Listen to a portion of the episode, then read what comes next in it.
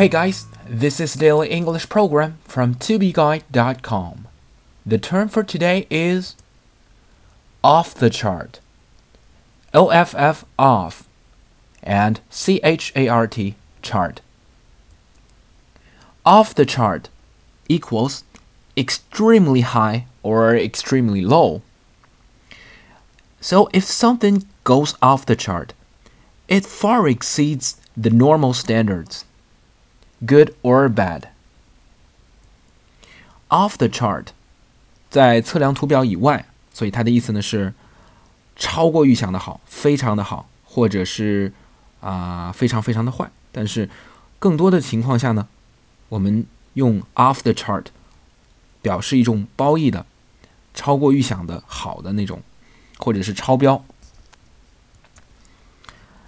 The demand for water is off the chart. 人们对水的需求超过预期。The demand for water is off the chart. Solar energy's potential is off the chart. 太阳能的潜在好处正被低估。Solar energy's potential is off the chart.